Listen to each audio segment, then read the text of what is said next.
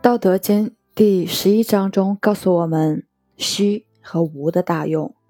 三十复共一毂，当其无，有车之用；山之以为器，当其无，有器之用；凿户有以为室，当其无，有室之用。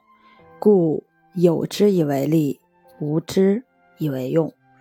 用三十根辐条制造的一个车轮，当中。空的地方可以用来装车轴，这样才有了车的作用。开窗户造房子，当中是空的，所以可以放东西和住人，这样才有了房屋的作用。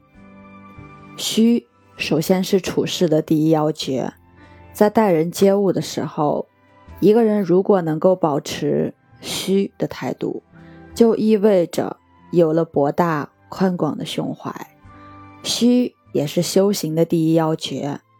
庄子《齐物论》：“天地与我并生，而万物与我为一。”要达到这种与天地万物并生为一的状态，就需要在虚上下功夫。而这种状态其实就是体悟大道。修行人如何体悟大道？庄子给出两个很重要的方法。心斋、坐忘，本质上说，这两个词其实是一种方法，那就是虚的方法。